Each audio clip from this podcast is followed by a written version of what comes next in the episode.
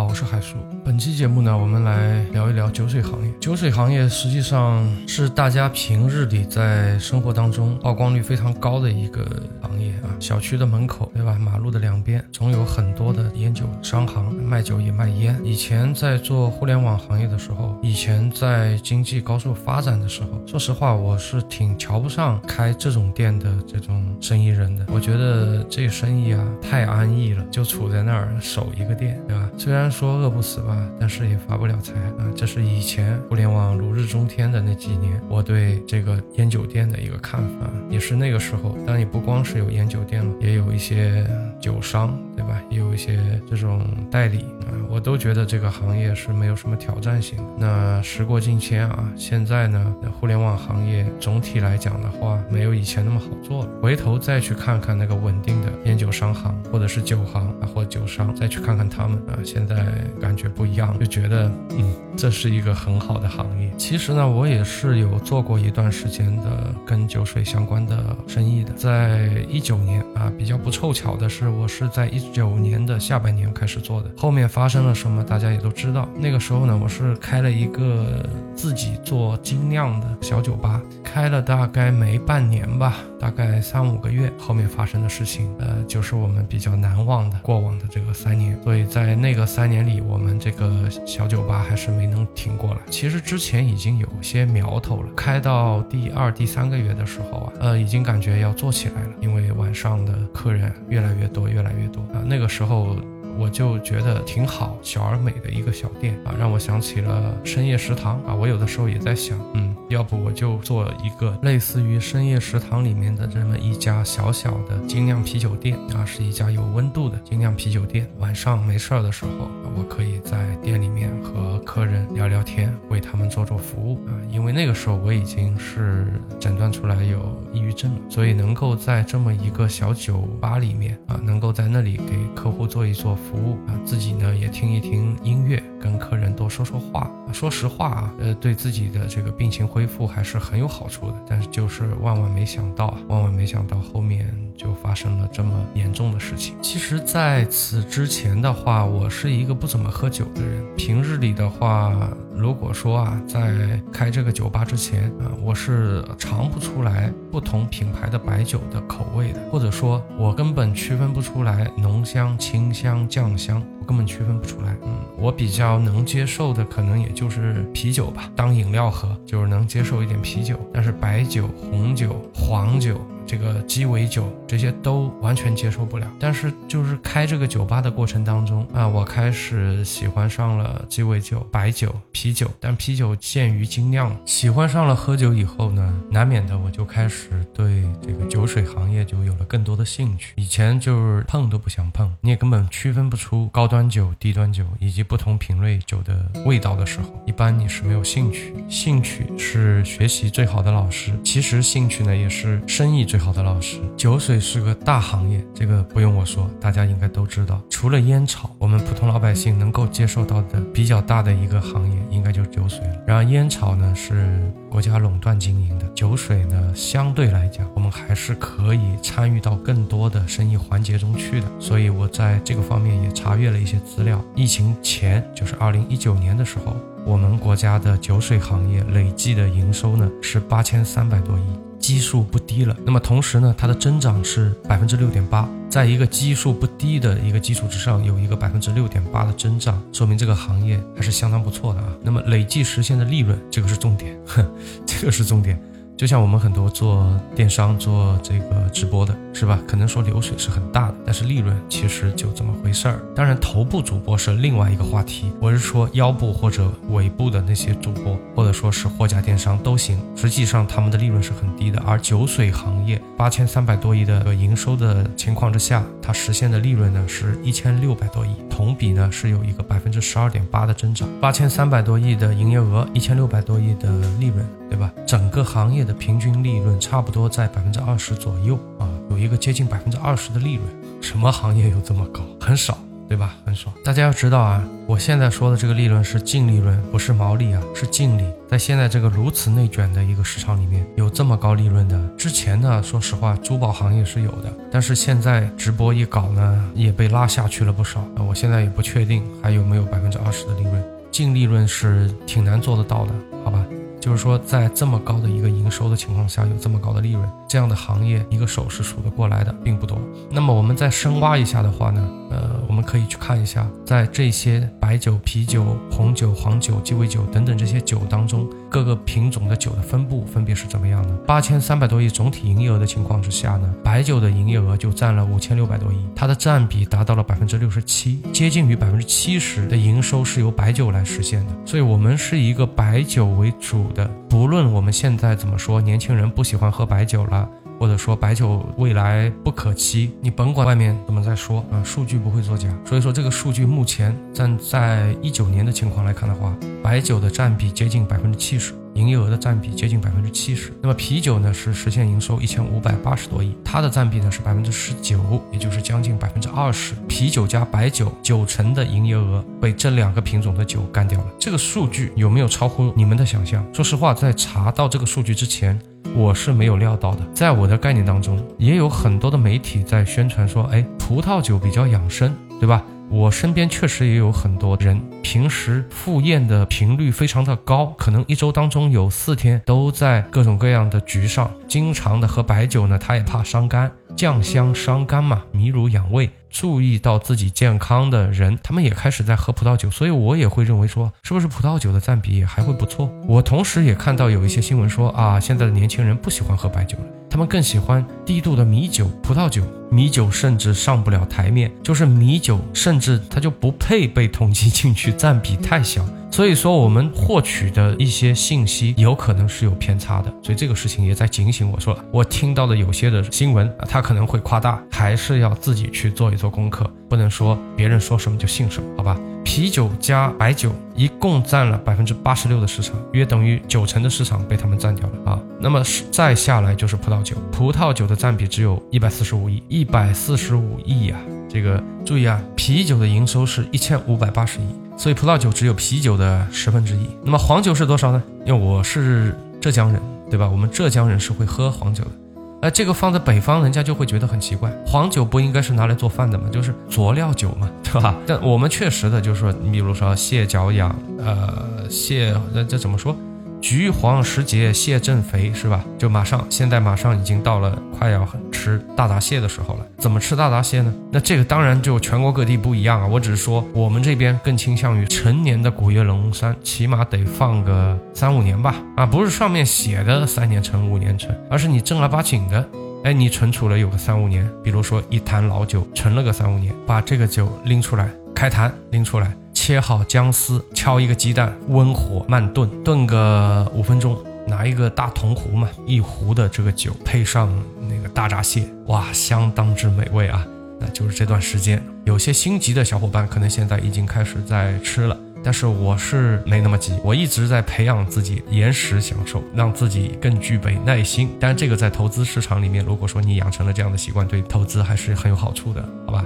就是我在生活当中也会让自己养成这样的习惯。好吃的方面我们就不再多说了。葡萄酒、黄酒这两个还能统计进来的，它们的占比呢，分别是在百分之二左右，分别在百分之二左右。然后后面零零总总、稀里哗啦的一大堆酒，剩下的这一点百分比就交给这后面的，因为他们的占比太低了，就没必要单拎出来来聊了。比如说像呃，怎么说呢？就我说一些个人我喜欢的。我在没有喝白酒之前呢，那个时候在上海的时候，我还比较喜欢喝朗姆酒啊，甜甜的，像奶一样的，是吧？像奶酒一样的，它实际上是应该就是一种奶酒，是苏格兰的吧？是不是苏格兰的？我我具体我也忘了，呃，但这个也不重要。以上这组数据呢，我们可以明显的看到，白酒的营收它是最高的，光它一个就超越了一半，达到了百分之六十七。啤酒其次，百分之十九，将近于百分之二十。再下来是葡萄酒和黄酒，分别占比在百分之二左右，一个一百四十五亿，一个一百七十三亿。整个行业的平均增速呢是在百分之六点八，这就是以上的这一组数据，重点大概是这样的一些数据。白酒还有一个是值得大家注意的是，白酒不仅仅它的占比大，它的规模大，它的增速也很高。它的增速达到了百分之八点二，超越了行业的平均增速。我们刚才说的行业的平均增速是百分之六点八，那么啤酒的规模呢是第二，它的增速有百分之四点八，一个是八点二，一个是四点八，足以见得白酒之厉害之处啊！不仅它的占比比较高，并且它的增速比较快。那么至于后面的两位葡萄酒和黄酒呢？葡萄酒的增速是同比下降了百分之十七点五，很奇怪啊！不过这也不奇怪啊，我觉得红酒热是在之前的那几年。确实有出现过一波红酒热，但现在呢，红酒整一个营收的这个增速是下降了百分之十七点五，黄酒呢是同比增长了百分之二点七，啊，是要比这个啤酒还要再少一点，啤酒是四点八。所以大家看街边的这个酒行，啊，你可以看到，其实做葡萄酒的日子不是那么的好过，相比起做白酒，真的就差很多了，是吧？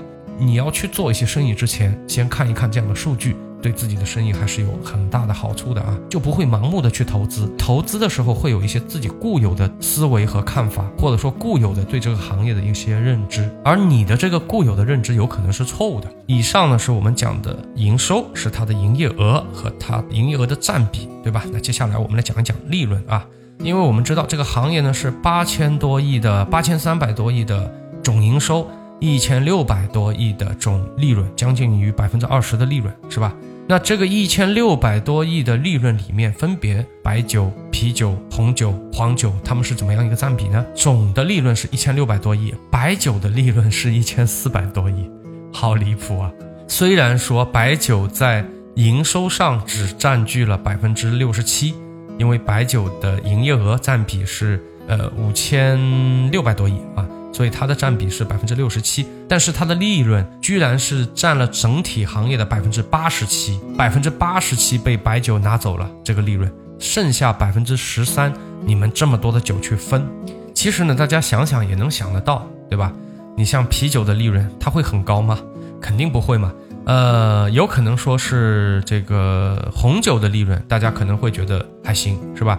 但是到了黄酒又高不起来了，是吧？确实，很多地方的黄酒就是拿来烧菜用的，就是一个佐料酒，这能高吗？肯定也是高不起来。那如果我们把这些利润不太高、营收同样也不是那么高的边角料全部去掉，直接聚焦白酒，那么我们可以发现，哪怕是在白酒里，它也是有头部效应的，也是有马太效应的。说到白酒的大哥，大家肯定都是知道的啊，就是茅台。但实际上来讲的话，我个人是比较喜欢喝清香型的汾酒，茅台呢是酱香型的。说实话，酱香。型呢，是我最喝不惯的一个类型。这个可能说每个人的这个喝酒的偏好都不太一样，但实际上来讲的话，我们现在喝的这个茅台，它不是从一开始它就是当白酒里的大哥的，大哥也是轮流做嘛。我们现在回看一下白酒企业在过去的这些年里面，大概经历过呃三位大哥啊。第一位呢是八十年代初一直到九十年代初啊，在这个。十年间里面做大哥的是汾酒，汾酒呢，实际在那段时间里才是真正的国酒啊。包括他去，大家可能知道的话，他去参加比赛啊，拿到的这个奖，这是另外一个故事了，这是也是一个非常有意思的故事。但是茅台呢，就相对来讲在那波营销中做的比较好，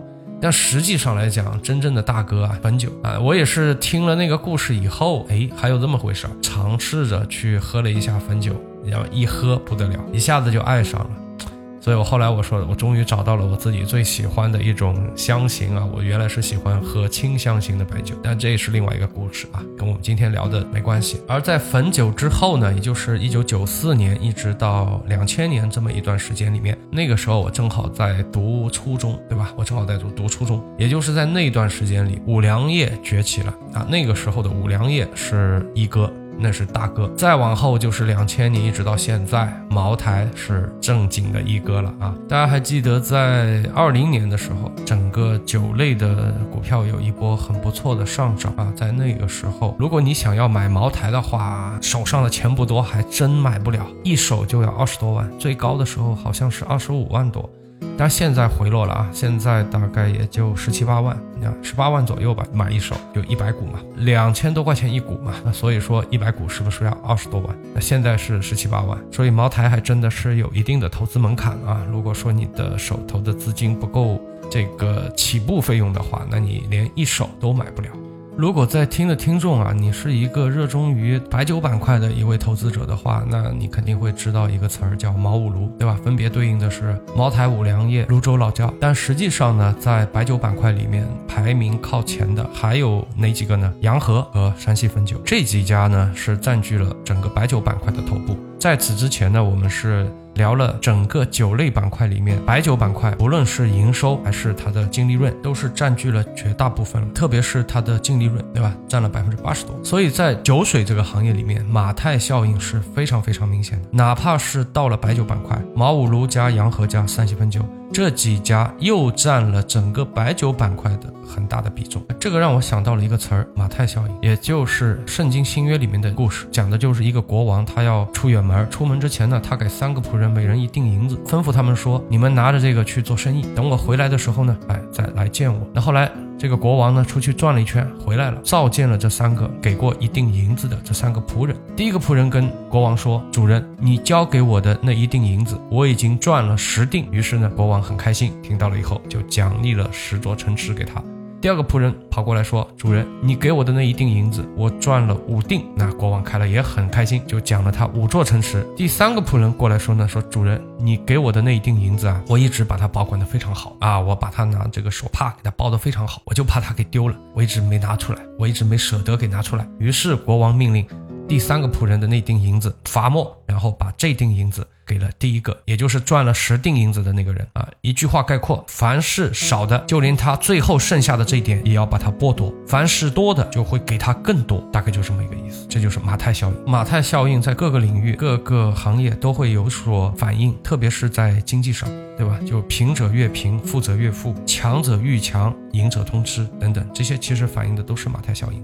在酒水这个行业里，马太效应是特别特别特别明显的。聊到这里的时候，让我想起了就马太效应啊，让我想起了两千年的时候那波基金抱团，也就是那一次茅台冲到了一手二十五万吧，对吧？需要二十五万，也就是茅台冲上了两千五百块，就是那一波行情。在那个时候，茅台成为了真正的 A 股的股王，超过了工行，成为了我们 A 股的王者。作为一个大消费板块的一个重要的一个组成部分，一个重要的配置，就是一个白酒，它被冲到了超过了工。行好。酱香科技对吧？当时也被嘲笑是酱香科技，被嘲讽成酱香科技，就是我们可能别的科技板块都不行，但是我们的酱香科技是绝对是一流的。茅台它的市值超过了工行，成为了 A 股的王者。为什么会出现这样的问题？其实跟当时的基金抱团是有很大的关系的。很多人觉得，哎，这个有点不合理啊，有点不合理。其实这就是马太效应，没有什么合理不合理，对吧？越是没有的，越是要剥夺你所有；越是有的，会给你更多。其实它就是一个逐渐加强的一个过程。另外一个就是说，如果我们换位。思考，你是一个基金经理，你手上拿的几十亿、几百亿、几千亿，就说我们的基金问题在哪里啊？不是说你赚了钱，你分一点给基金经理，不是这样子的。我们的基金赚的是管理费，就百分之二的一个管理费。如果说你管理了一百亿的一个基金，那么一年你就可以收百分之二，也就是两个亿的管理费。至于说他亏了还是赚了，这个和你无关，和你收入有关系的是你的基金规模。如果你的基金规模比较大，那么你就可以赚取你所对应的百分之二的一个管理费。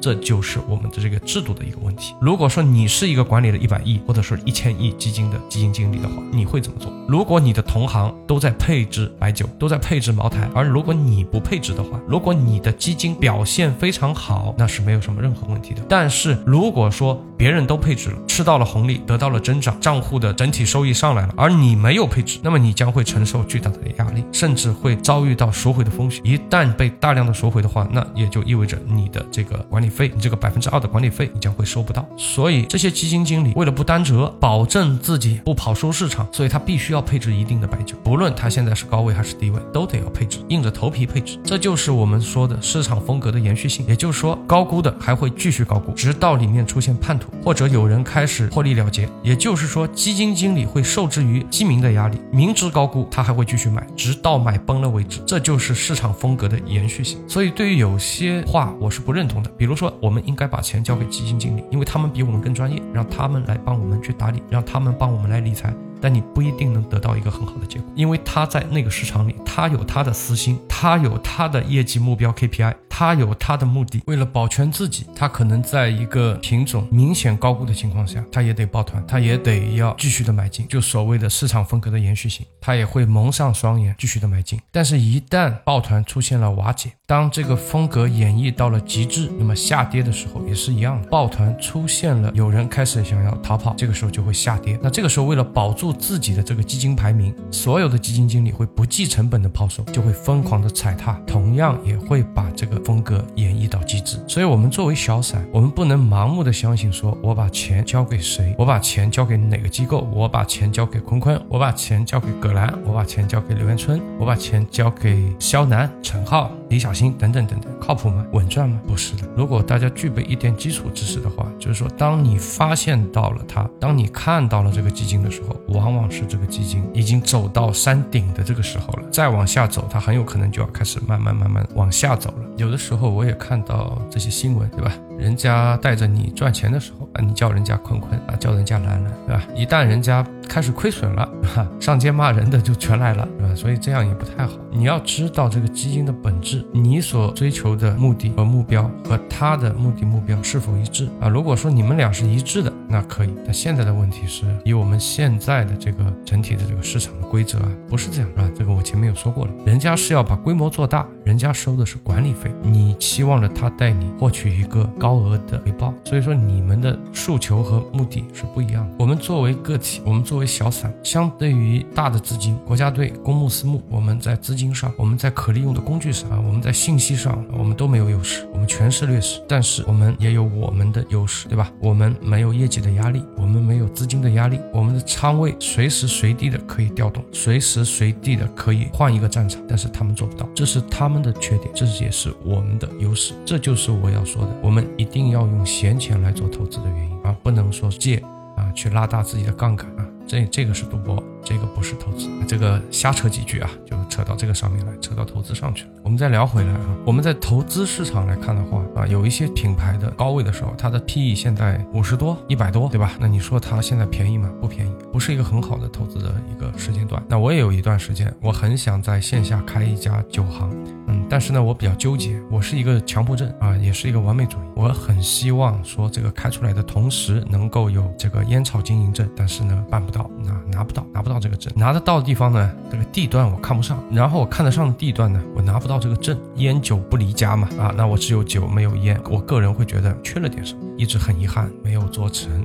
啊，但是呢，酒水行业一直是我非常非常喜欢的一个行业啊，也是我人到中年开始喜欢上了白酒，开始能够品出来，哎呦，这个白酒的味道还不错，那个白酒有点烈啊，这个挺纯的啊，能够品出各种味道。你说多厉害吧，肯定也谈不上，毕竟我喝白酒也就才一点点时间，而且我酒量很差啊，我大概每次也就喝个一两二两，这个对于北方的朋友来讲，那。简直就是饭前漱口都要一两二两，那我可能一两二两已经满足了，所以说也有好处啊，也有好处。那我的酒量小呢，那哎，我就可以喝得好一点，我可以喝好一点的酒。同样一瓶酒，一斤的酒，有些酒量好的，哎，这一瓶他可能就一顿啊，或者说两顿，他喝完了。那对我来讲呢，我可以喝一个星期，可以喝十天啊，可以是喝十天。哪怕这瓶酒一千块钱，那我可能一个月三千块钱就够了。那如果说你的酒量特别好啊，一天一斤啊，那就完蛋，是不是？一个月花在酒水上的钱啊，要三万块钱，也是有点心痛的。我酒量小也有酒量小的好处。今天这期节目呢，跟大家瞎扯几句酒水，关于酒水的这个这个这个生意啊，也是关于酒水的，顺带的说一说关于酒水的这个投资，嗯。就瞎扯几句啊！那今天这期节目就先到这里了。我是海叔，我们下期再见。